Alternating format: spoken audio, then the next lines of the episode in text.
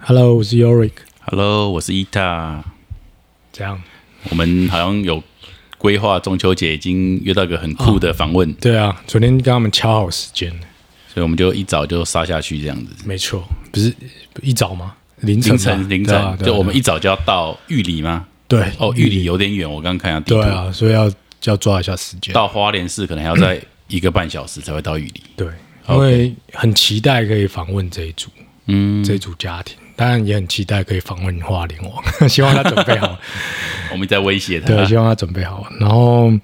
对啊，因为主也很期，其实我我我跟安娜蛮蛮期待可以见到他们的小孩，叫嗯叫，全喜，超可爱的叫什么？全喜，全喜，他就是的全部喜欢，哇，就是很有很有意境，你知道？好疗愈的名字哦。，因为你就看到他看到他的时候，就是你会觉得哇，怎么会有这么聪明的小孩，然后能量很强，看他眼睛就很清澈，怎么说聪明？就你你看到你就会知道，你这个礼拜看到你就会知道，就是那没有办法用言语去形容的，然后你就会觉得很好奇他他爸妈到底平常怎么跟他们相跟他相处，怎么教导他的，对，所以我我觉得这次的这个礼拜的访谈会很有趣。聪明是说他很能阅读我们的状态嘛？，对对对，他就是我们现在的情绪，很可以我们每个人的角色，对，然后他们之间的关系，他对所有就环境的那种感觉都很很敏锐。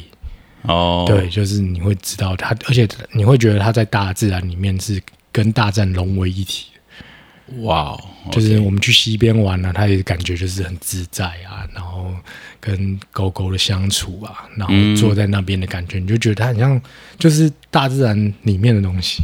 哦，好期待。就不会很突兀，你知道吗？哎，样。明明他们不是最近才决定开始这样的生活模式对啊对啊对啊那这这个名字是他们一他一出生就是这个名字，对对对对对。哦，所以他爸妈已经向往这样的生活很久了，对，对然后然后他们所以们我会觉得非常期待这一次的访问。OK，然后我我我可能也会很期待，就是问他们的问题，就是教育的问题，因为嗯毕竟他现在是可能还没有到到就就学年纪嘛，对所以他现在他们都住在山上。那对，未来等到他开始要上学，他是会在家里上课吗？还是嗯自学？还是会到学校去上课？我觉得就很好奇，嗯因为其实教育真的是蛮重要的，会改变小孩子的一生。嗯，我记得我们有去参加一过一个望月潮，然后某一期就是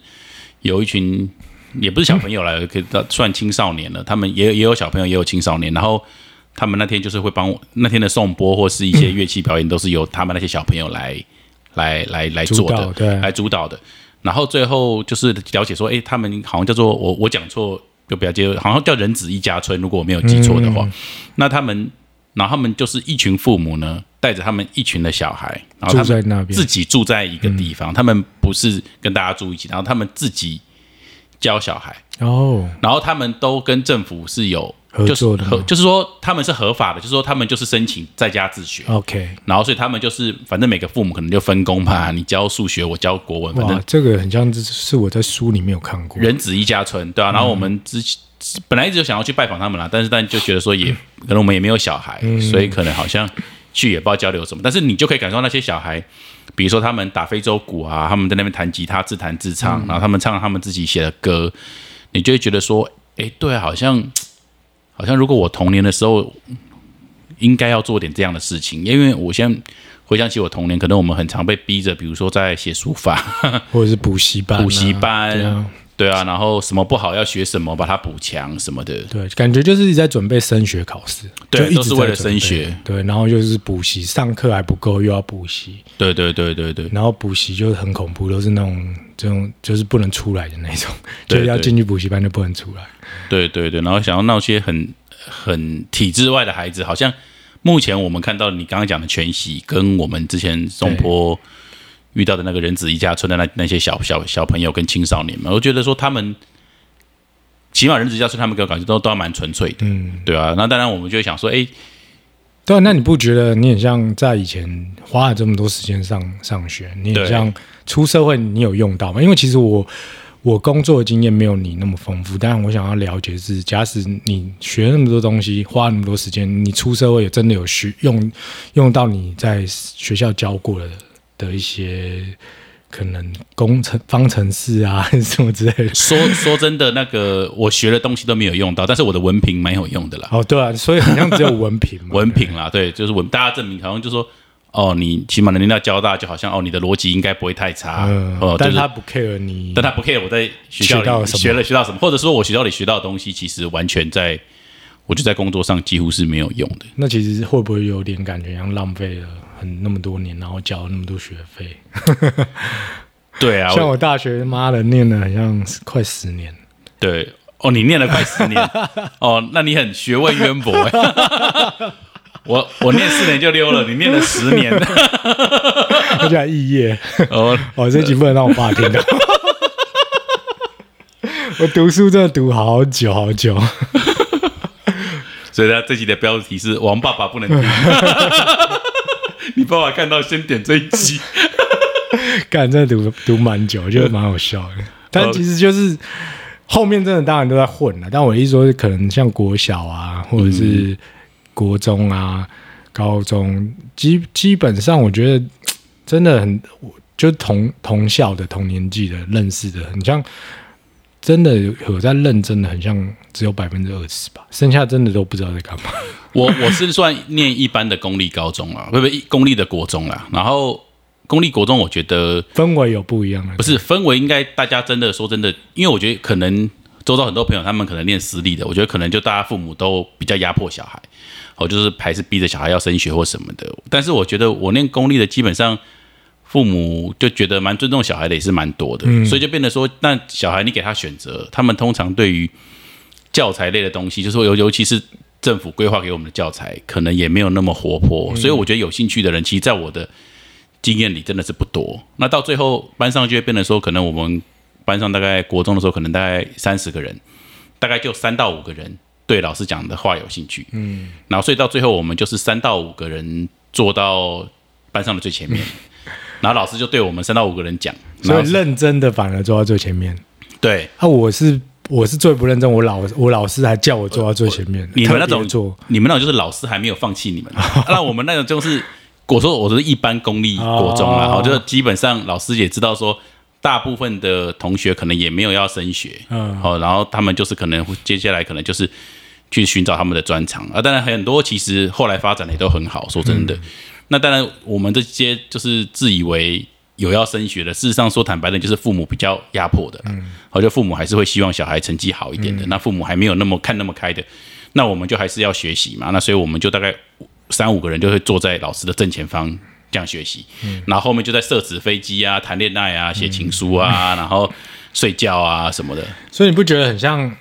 就是你在那个上就学的氛围，都是一直很像很压迫，或者是很你你背负着很多所有人的期待，家人的对对对期待，对然后对对对。又环境又是比较竞争的，因为你就是要一直跟人家竞争嘛，对，就是你要你那个名额啊，升学的名额就是一定有啊，对对。有一个限额嘛，对不对？对。然后你要考到比较好的学校，又要更少嘛。对对对，所以我觉得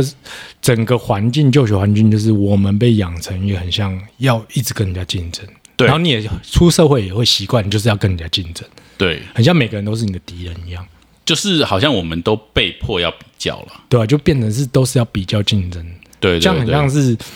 对我来说很像对真的人生没有什么帮助，就是你的可以得到一个比较快乐的人生没有。我觉得很妙，如因为我觉得教育分成很多层面，那那那如果纯粹我们现在聊的就是上学的事情，对那上学的事情，我觉得应该百分之九十以上的人都同意上学的时候应该学的东西是不太有用的。对，我觉得这个应该比较没有争论啊，但是我相信好像，当然多数的父母或比如说现在比较有能力的父母，可能就说没有，那英文看来是有用的，他们可能感觉他们就会比较让小孩是在双语教育。对，但是我觉得双语教育其实也就是一个多一个语言嘛。但其实就是不管怎么样，就是转来转去，都还是父母希望你可以在未来毕业以后可以找到更好的工作，然后你的人生会更顺遂，会更快乐。嗯，是不是？就是还是有一个目标，都是有个目标。对，对对对对，所以我会觉得说，小孩子长大以后，就是经过这一套那么长的时间的教育以后，就变得很有竞争性，很有比较性，很有目标性。嗯，那做什么事情，很像都是得要这些都是要符合他才他才会愿意去做这个东西，对对对，对啊、那那又又回到刚刚说，就是我之前有在跟那个安娜有聊过一个，我觉得蛮有趣的，那是我突然的灵感，就是为什么会青少年为什么会有叛逆期？你觉得呢？哦，这个我很有见解。为什么？我我我先说我的，还是你要先说你？我先说我的，因为你一定有你预期的答案的嘛，好我也不知道你答案是什好么那就我先说，因为我怕我们答案一样哦，。真假的？我觉得青少年的叛逆期就是他其实已经是个大人了，但是你不认同他是个大人，你就一直压抑他。青少年叛逆期什么时候结束？你尊重他是个大人，他就结束了。所以，如果你觉得小孩十八岁可以做决定，你小孩就十八岁结束叛逆期；如果你觉得你小孩二十五岁才能做决定，你小孩就是二十五岁才结束叛逆期。哦，如果你觉得你小孩十三岁就可以做决定，你小孩十三岁就结束叛逆期了。那你怎么得到这一套理论？你有做过什么实验吗？没有做过，这我觉得这就是事实啊。因为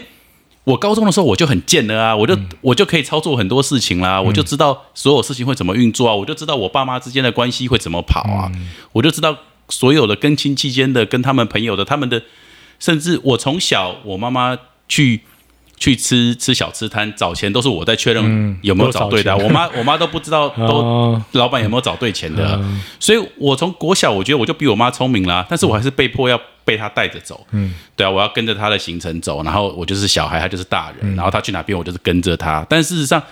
我都已经比她聪明啦，我都已经比她有生活能力啦，嗯。对啊，但你不觉得其实小孩子就是真的很聪明？就是从一开始，就是他们其实是才是最聪明的、最直接、最直觉、最准确的，因为他们很多东西都还没被灌输，，对没有被做一些设定，他们是原厂设定，所以他们其实是就是功用最强的时候，你知道吗？小孩很纯粹啊，他看大人之间的很虚假的东西，他其实是一眼就知道看透。但他他因为他的求生意志也很强，他会觉得说，很像妈妈一直要我做我不想要做的事情，但是我不愿意，我反抗几次，我发现没有用，他就会换一个方式，嗯，对不对？你觉得是不是这样？就像你说的，你你你很知道大人之间的一些美感，对啊，但是有时候你戳破你就被打。啊、对你不能讲，所以其实也是变成说，小孩子可能从以前就被莫名的，可能也是无意识的，就学开始学会什么说谎，或者是不、哦，没有真的去敢表达自己真实的想法，因为他会觉得说不行，会被打，我我爸妈会怎么样？对对对对，你不能讲实话，你不能很真，所以我们像就在无形之中就已经被教育成这样子的人，然后可能我们爸妈也不知道，我们我们爸妈也不愿意说我们就是会天生会说谎嘛。嗯，但是可可是因为我们就从小到大就是为了要配合不愿意的一些支配，然后我们就会变成很像有演化成出一套自己的生活生存模式。是是，是但生存模式就一定有包含，就是不能讲真话，跟要说一点小谎。对这个我可以有个很好的经验，就是我妈我们家有个有个很大的家规，就是我妈说我们家最严重的事情就是说谎。嗯就在我们家，其实我妈妈我我妈妈对我们的成绩也没有太多要求，但是她就她说我们家唯一不能 唯一不能原谅的事情就是说谎。说谎，那是造成我什么样的个性呢？就是我很会说谎，因为我知道干你要说谎，你绝对不能被抓到，你被抓到 你就死定了。所以你你绝对会死定，因为我们家最严重的错是什么？是说谎。所以你反而不会去避免，你是增进你的说谎技巧。所以我后来发现我非常会说谎。如果我要说谎的话，我觉得我应该。所以你现在还是会说谎吗我？跟你讲，全世界会抓得到我说谎的人只有一个，就是我姐姐。所以你现 你现在，会啊，我当然会说谎。所以你很多我们在聊的事情，你也可能是骗我的，。哦不对不对不对，因为我很会说谎，所以我说的谎都很高级。哦，所以如果没有为了钱，我是不会说谎的。OK，因为我说谎很累了，因为我说的谎是你们都会乱说谎啊，你们都会乱讲啊啊！伊塔，我在路上了，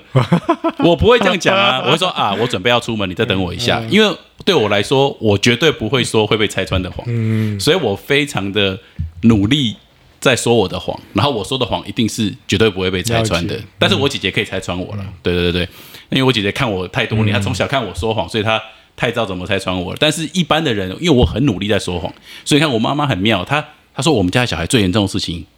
是说谎，嗯，结果他栽培了一个非常会说谎的小孩。你你讲到这，我想到奥修的一个故事，他就说他小时候他爸，呃，就是反正他就是，呃，那故事要怎么讲？基本上好是，我我就是印象中讲，嗯，反正他就是有遇到他爸的老板，他的他爸老板来来他家找他，或者是他朋友，我有点忘记了故事的内容。反正他就是说，他就是他讲出来，可能像是说他爸在里面，可是他不想遇到他那个人，他就说：“哦，我爸跟我说，我不能跟你讲他在里面，就是他讲实话，你知道吗？”然后还反正奥修阿爸就出就是知道这件事情，把他揍他。嗯他说：“那你所以你是要我说谎话了、哦？”然后他爸就觉得说：“嗯，哎、你这样讲很像真的。”他说：“对啊，如果我你要我说谎话，我也可以说啊。但我说的就是实话，虽然让你得到你不想要的结果，可是我说的就是实话。然后他爸反而被他教，就是教导了一顿，他就他就觉得说，嗯，好吧，那我觉得你是对的。然后他说，那那我说了实话，你觉得我是对的，那你是不是要给我奖励？结果他爸因为他讲了这个谎实话，造成他困扰，他还要再给他钱。这么这么要求的小孩，对，但是他就是很聪明啊，所以他、哦他就觉得说小小时候就是你你如果不说谎，其实你会改变很多事情。呃，这种东西虽然就是你会有时候觉得说这是善意谎言啊，你你就明知道你爸不喜欢这个人，那你怎么会还说他就在家里？我小时候应该也有类似的故事，只是我校长是被打一顿而已。那时候我说教育很重要，所以奥修他就说，因为他爸爸这样支持他，他所以奥修他就他就一直都是不说谎的状态，是是是是，所以他才可以有可以走到这一步这样子。中爸中妈，你差一点，你 差一点就变成你们儿子本来是奥修的，结果现在变成一个 油嘴滑舌的业务。对啊，所以我觉得小朋友的教育真的蛮重要。就是，哎、我我还没分享，我我觉得是这样。但是我跟你讲，我跟你讲的有点类似啊。嗯我觉得叛你的观点叛逆期，就是因为我觉得小孩子真的很聪明，他真的比大人聪明太多。嗯然后，所以他们整个感觉都很敏锐，然后又很很容易就会学会很多事情。嗯，所以他们其实是有一直在探索的。就是除了我们把它放到学校，或者是我们平常在教他的，他其实有一直在探索，他一直在观察。嗯所以就像你说的，你很可以了解整个状态、整个脉络、整个你家族的脉络，你你爸妈之间的一一举一动，你都会很了解。嗯所以小孩子其实这个敏锐度是比大人强很多的。嗯所以他们其实有一直尝试想要自己发展出他们想要的一个一个路，教育之路。可是因为毕竟他是小孩子，所以一定会被大人给操控，就是说你应该要学什么，你应该要读完大学或硕士什么之类，就是帮他全部都安排好了。嗯所以他在一直被压抑的状态下，他肯定会不爽。嗯你懂我意思吗？那可能比较小，他没有办法表达他的情绪。可是，在等到他变成呃青少年期的时候，他可能其实整个性征都已经出现了，然后基本上他就是个大人，就像你说，他就是大人，他当然会跟你叛逆，嗯，对不对？因为对他就是在不爽啊。对对对，那我我相信，如果如果假使全喜他就是一直生活在大自然环境，我猜他应该不会有叛逆期。我觉得他不会有叛逆期，嗯我的想法是这样。而且他的父母也会很尊重他的想法了。对，所以他应该就不会有所谓的叛逆期。所以我以前会都会觉得说，好像哎，叛逆期很像就是必经的过程，嗯，但其实很像是我们造成的过程，你对懂吗？对对对它不是一个天然的行为，天生的行为，对对对对对就不会说哦，人类出生就是会有叛逆期。对对对，但对我我我其实还不了解这个状态的时候，我会觉得说很像就是会有叛逆期，所以我会觉得，干到时候我生小孩他妈他来叛逆期，我到底怎么对待他？嗯但其实很像不是，是我们造成的叛逆期。我我觉得我有听过一些亲子关系的一些演讲，他就说小孩最慢最慢哦，他说可能你要提早你的这个行为，他说基本上小孩在国中的时候，你跟他就是亦师亦友了啦。嗯我觉得你同时是他的老师，你也不要忘记你要同时是他的朋友。嗯如果你只是他的老师，你绝对会出问题。嗯，好，那如果小孩到高中，基本上你已经不可能当他的老师了，你你已经教不了他了，你只能当他的朋友。而且你要努力当他朋友而且这个东西是只会往前不会往后，嗯因为我觉得现在的资讯太发达，所以现在小孩其实他能吸收到的东西太多了，所以其实他的成长是太快的，嗯所以他有可能在小学五年级的时候，你就必须要亦师亦友了。嗯但事实上，我也相信现在很多五年级小朋友，他们已经会很多他们父母会不会的东西了。好，不管是网络上的东西、软体的东嗯西，或者是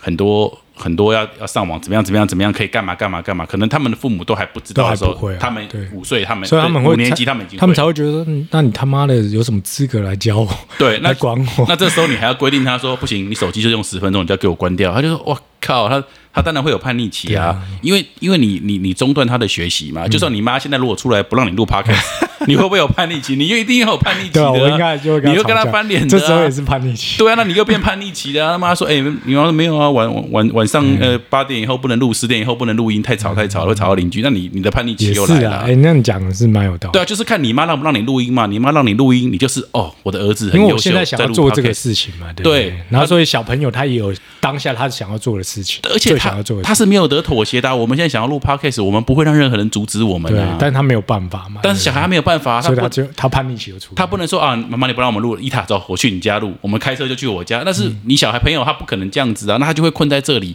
那到最后他一定也是发疯啊。然后很多事情全部加起来，他就真的会发疯，就有点像忧郁症的感觉，就是你会一直在跟你的内心做拉扯，对然后你就久而久之就会衍生出人格分裂，然后对很多不同的人格，你就会整个错乱掉。对对对，对所以可能亲就是叛逆期吧。所以很妙的是，我觉得很多父母他们在控制小孩的同时，他们自己也不愿意被他们的爸妈控制，但他们就一直想要控制他们的小孩。但是他们的想法就是他还小。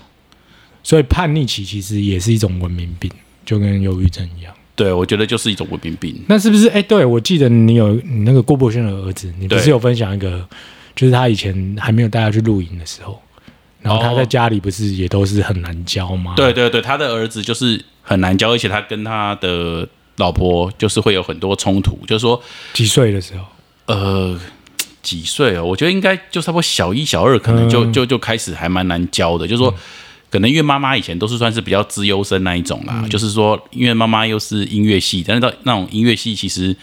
都要花很多时间练琴，然后他妈妈又是师大附中的音乐系，就代表他妈妈是很会念书又很会练琴的，就是该念书的时候念书，该练琴的时候练琴，所以他妈妈就是这种资优生长大的一个小孩，所以他很难想象说，为什么我自己的小孩没有办法该念书的时候念书，该练琴的时候练琴，所以他就可能会对小孩比较限制。那你知道小孩就会反抗嘛？那这种资优生长大的父母，当然就会比较容易是给他，还是希望他能照着这个按表操课嘛。那那有时候可能就是小，我觉得有时候是小孩也会把父母逼疯了，因为小孩也很聪明。就是如果你不让他照他的方式走，你把他控制住，他也会把你击毁的。嗯因为他为了要他的空，他也会把你击毁的。所以有时候我觉得也不是，我觉得有时候可能父母也是被击毁的人嘛。那被击毁之后，当然就会很多的副作用回到小孩身上。对，但是后来慢慢开始。就是开始很频繁的去露营，因为可能一开始不能露营，原因是因为也他有个妹妹，就是郭平有个妹妹，所以他妹妹如果年纪还小，当然也没有这么适合露对营。那那妹妹妹妹到了一一定年纪，也在野外能够自己这样玩，或者是觉得好玩的时候，那他们家开始比较常露营的时候，哎，其实很多问题就慢慢不见了。嗯，对啊、然后直到有一天，我跟郭博轩他们一起去露营，然后郭太太就就真的转身跟我讲，就是我们去溯溪，然后然后他小孩一看到溪就哇溪耶，然后哇，然后就说一直冲，然后说哎妈妈哎爸爸你看你看你看这个你看你看看，然后就很开心，然后就一直往前冲了，然后都快看不到人了，然后郭太太就有点就转过头来跟我说，你看他回到这里好像回到家一样。这对啊。事实哎，他真的是。来到他出去玩，他到河里，好像他回到家一样，嗯。然后他在家里好像都被困住一样。所以其实大自然才是我们家，我们大自然才是我们的家。我们和我们的家分离了，所以我们才会造成这么多问题。对对对，有可能是这样。对对我们太想回家，可我们没有意识到。对，然后对啊，发，当然郭太太也很快感受到小孩有这个转变之后，她就开始也鼓励，比如说我我我朋友郭伯轩，就是常常带小孩去爬山去干嘛，然后那个小孩就很小哦，但他都已经可以爬台中地区周遭很多。那种百越的山，然后等级都是中级以上，而且你就可以感受到说，这个小孩对山超有热情的，他可以背下来很多山的高度，然后再加上这个步道上升坡度是多少，太扯了，因为他会一直问他爸说：“哎、爸爸，那我们今天上升坡度是多少？”他就就是每一百公尺上升多少，就是我们今天的的什么上升坡度，然后然后这座山多高，然后这座山叫什么山，然后他全部都记得起来，所以他真感觉是真的找到他自己的兴趣的，真的啊。然后就像别人说是爸爸为了儿子必须要开始减肥，因为因为爸爸发现说他跟不上儿子的脚步了。嗯那时候儿子爸爸开始减肥，好像是儿子可能三年级的事情吧。哇，就是儿子三年级，他的体力已经好到爸爸必须要减肥，他才能带着他的儿子继续爬山。那我那这很像是一个正向循环，正向循环。那是不是要赶快生个儿子，你就可以开始减肥了？我生个儿子之后，再过七年，我就可以开始减肥 不。然不然感觉很像他妈的，我们两个都没有小孩，在那边讨论教育，然后胖子在讨论怎么减肥，离婚的人在教人家怎么长久关系。没有，胖子才知道怎么减肥，因为胖子一直为减肥所苦，瘦的人怎么会知道怎么减肥呢？对不对？所以，我们没小孩的人呢，我们可以看最多的小孩，然后我们就比较知道怎么，比较公正，对不对？我们比比较知道，哎，你看，像比如说，我们就可以感受到说，哎，当他们开始很常带小孩去大自然，那他们就会有这样的转变嘛。那我们就可以对比其他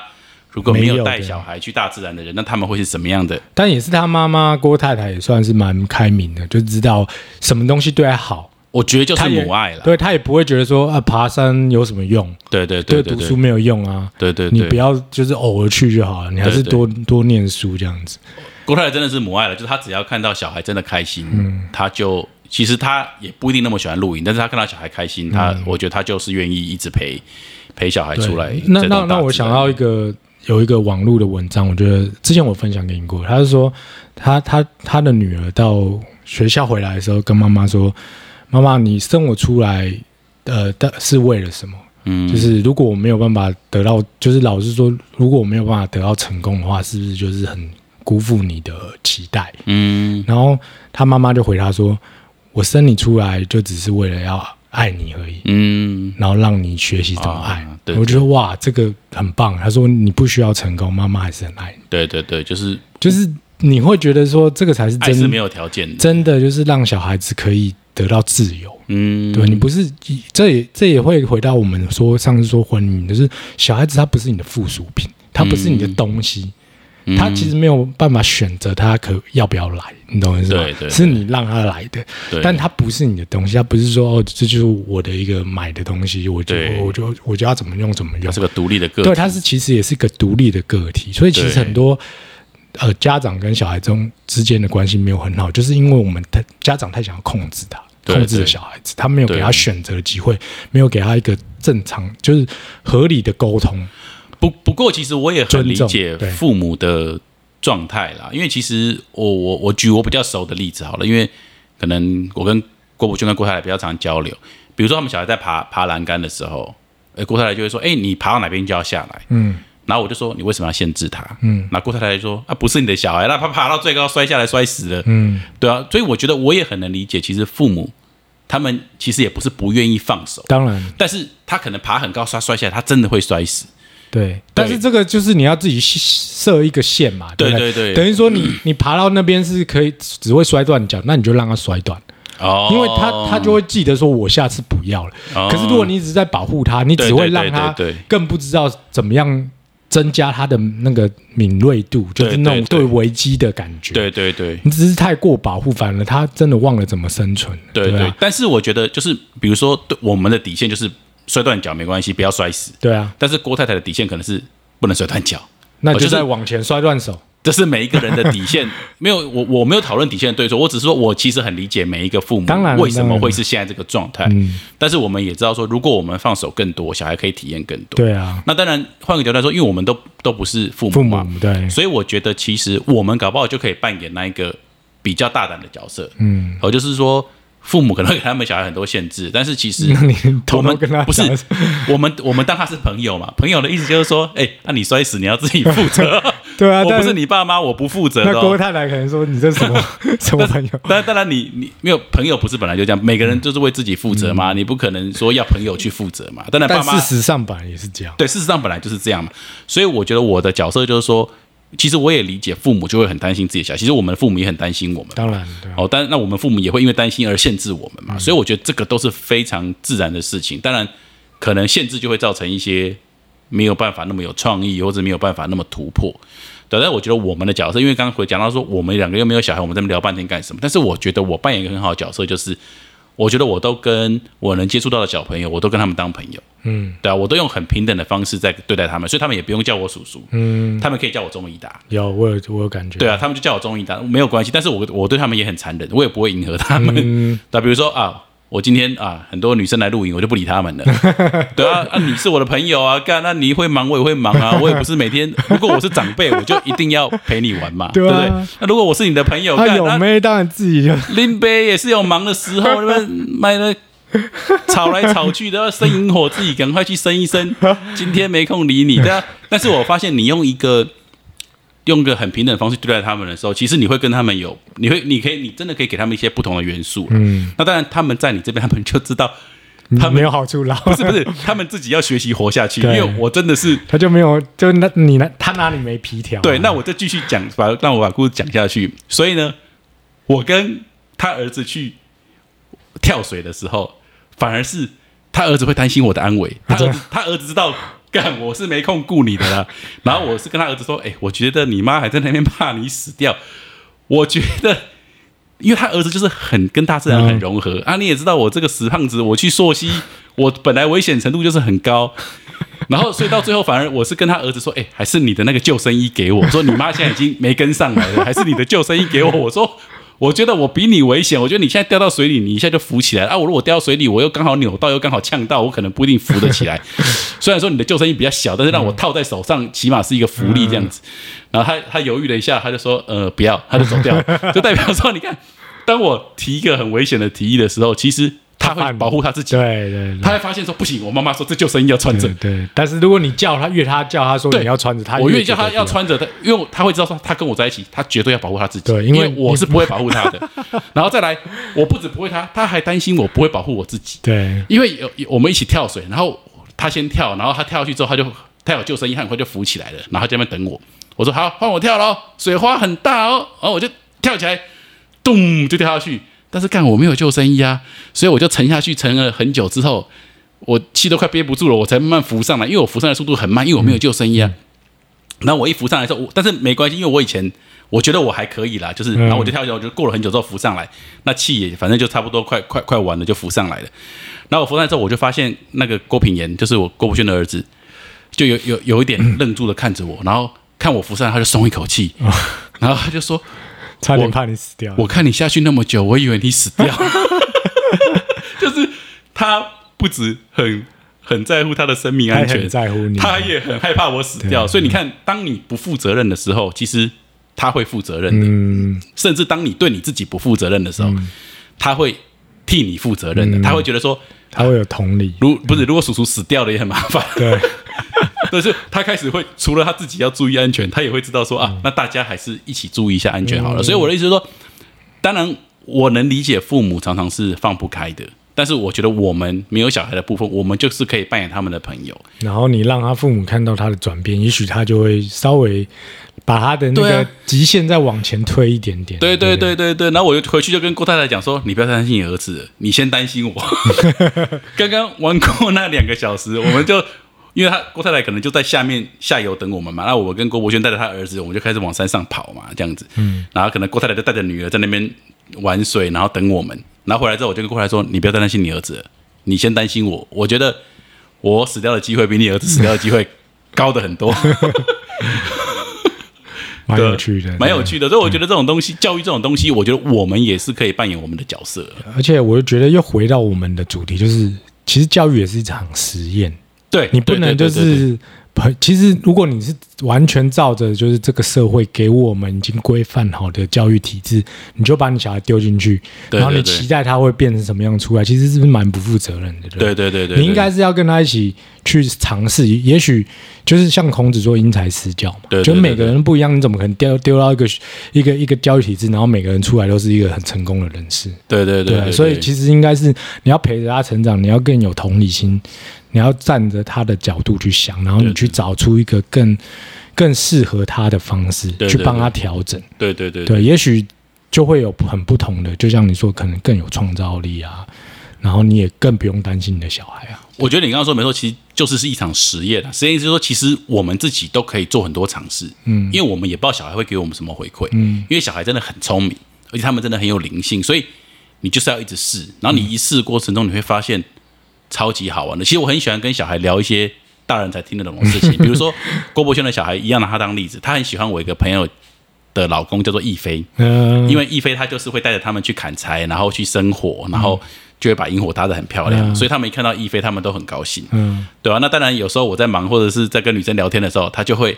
他就会跑跑去找易飞，或者是说到最后呢，他会比较喜欢找易飞，嗯然后甚至他看到易飞，他就很高兴，就说：“哎、易飞！”就冲过去。然后我就、我有一次我就故意冷冷的跟他说，我就做个实验，我就故意冷冷跟他说：“啊，你找我朋友，你都不用经过我同意的，那你这样子以后谁还要介绍朋友给你？然后他就整个愣住。他愣住的时候，我觉得他有点懂，有点不懂，但是我觉得他在思考这个问题。呃，因为他的那个资料库里面还没对啊，我说个，我说，我就故意很严肃，我说，那你找我朋友，你都不用跟我讲的吗？那如果以后我介绍朋友给你，那你都不用跟我讲，你就直接跳过我找我朋友。那我说，那你觉得以后我还会介绍朋友给你吗？那以后是不是我所有朋友来，我都告诉他们，先跟他们说，你们不要理郭品，他不是一个好小孩。那这样子你会比较开心吗？好然后他就他就整个愣住了。然后我我当然就没有继续下去了，嗯因为我觉得这实验有点残暴了。但是我就觉得说，你你让他去思考啊，思考说，哎，对，那要怎么样？同时他又可以对亦菲很热情，嗯但是他又会觉得说，嗯他要表达他对我的尊重嘛。对他平常起码跟我说，哎，伊达，你你的朋友一菲来了，哎，哎，我去找他，我去找他，哎，那可能嗯，我就不会这样当他嘛，这样那他其实这个这个方法真的很不错，我觉得。就是实验嘛。我觉得我也是试试看但那有可能会太残暴。我有一次玩的太残暴，有一次是两个两个女生，嗯她们就是玩的很疯，然后他们就来找我玩。那他们就是很习惯，反正大人就会强将将就他们，哦，可能大人都是爸爸妈妈的朋友，都不好对他们太凶太凶或什么的。然后两个女生就跑跑过来，就跟我玩。那一开始玩的很开心，我也陪他们玩，因为我就像个大小孩一样，我就陪他们玩。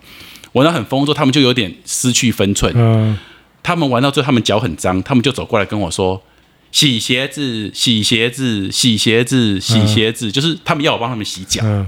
我想说啊，靠呀，我们是平等的，为什么我要帮你洗脚？嗯啊，你你即便要，你也是拜托我说，哎、伊大叔叔可不可以帮我洗脚？嗯，你也不是用闹的，闹的时候他们是两三个女生一直在那边闹就。洗鞋子，洗鞋子，就是他们一起在那边喊口号就对了，嗯然后就是要我帮他们三个女生洗鞋子嗯，还是两到三个，就三个啦，最主要是两个，但是还有一个小的就跟着喊，嗯就三个女生说洗鞋子，洗鞋子，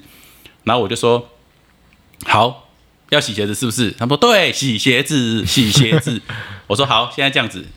你们刚刚是不是那个叔叔有个叔叔，他送你们三个人一人一张，呃，送你们两个人，我就那最小的我就先把他排挤掉。有个最大的跟年纪第二大的，我说来，刚刚那个叔叔是不是有送你们一人一张贴纸？他说对。我说来，机会只有一次，规则听清楚了。我要你们那张贴纸里面，他们贴纸是有很多张嘛，那种那种都是反正都很很多多小的嗯很多那种贴纸。我说我们我要你那那那一张贴纸里面最大张的那张贴纸，谁给我那张最大张的贴纸，我就帮他洗鞋子，我只帮一个人洗。来开始，然后他们两个就愣住了，然后互相一看，然后年纪比较大的当然就不愿意嘛，嗯。可是年纪第二大的那一个，他就立刻把他贴纸撕下来，那个最大张的贴到我身上，说给你，然后我就说好，我帮你洗鞋子，嗯。然后我就我就蹲下去，我就说来，然后我就拿水龙头帮他洗鞋子，嗯，然后大的就愣住了，因为大的就被背叛嘛，啊。大的本来是带着本来没有要，带着两个小的，然后来来闹。来来弄我嘛，嗯。然后结果那个年纪比较大的就先愣住大概五秒钟，嗯。然后就开始爆哭，然后爆哭到一个，然后他爸爸妈妈都说：“哎，怎么了？”我说：“没有，他们说要洗鞋洗鞋子，然后我说我只帮给他贴一个人洗，然后谁先给我贴纸，我就帮他洗，嗯。那剩下的你去叫你爸妈帮你洗，嗯。我不要帮你洗。嗯。那然后他爸妈其实老那个大大的女生的爸妈也觉得这个蛮合理的啊，啊。我本来就不用帮他女儿洗鞋子啊，对对对。只是他不知道这个过程中其实不是我帮不帮他女儿洗鞋子，帮他女儿洗脚，是他他让那个第年纪第二大的瞬间被我捧成嗯。捧成王嘛，然后他带头，他瞬间就没有了，所以那个年纪大的带头的那个，他就瞬间带头的功能就被我嗯。就被我拿掉了嘛。那当然，年纪第二大的父母就很骄傲的说：“哦，对我家女儿蛮大方的，没有在迟疑的，就是有顺势拿顺势。拿拿他女儿的 credit，顺势说，哎、对我家女儿确实很敢，他他知道他家女儿是是敢的啦。嗯。啊，当然我也是要告诉他们说，其实你就是要做取舍。嗯，如果你要，那你就是下去。嗯，啊，如果你一迟疑，这个社会就是没有。嗯，哦，那你要想清楚，其实你都可以，你也可以很开心说，哦，我虽然你没有帮我洗鞋子，但是我保住我最大张的贴纸。对，也可以，但是你会哭，就代表你后悔你的选择了嘛？代表如果时间可以重来，你也想要先把贴纸给我嘛？对，但是事实上你就迟疑了吗？算是蛮不错的，提早的那种入社会的人生，有点残，暴，但是我觉得这个对他们来说应该也会很有意义。但对我来说，我也觉得哇，嗯，其实我可以看到小孩的反应，我也觉得还蛮有意义的。嗯对，那我觉得这个对我来说就是很有意义的教育。嗯，哦，但是这个不一定是正面的，这可能是用负面的方式来让他成长。但是我相信我们也不会真的伤害他，我们也不会真的怎么样。但是我们只让他理解说，其实这个社会上的很多状况，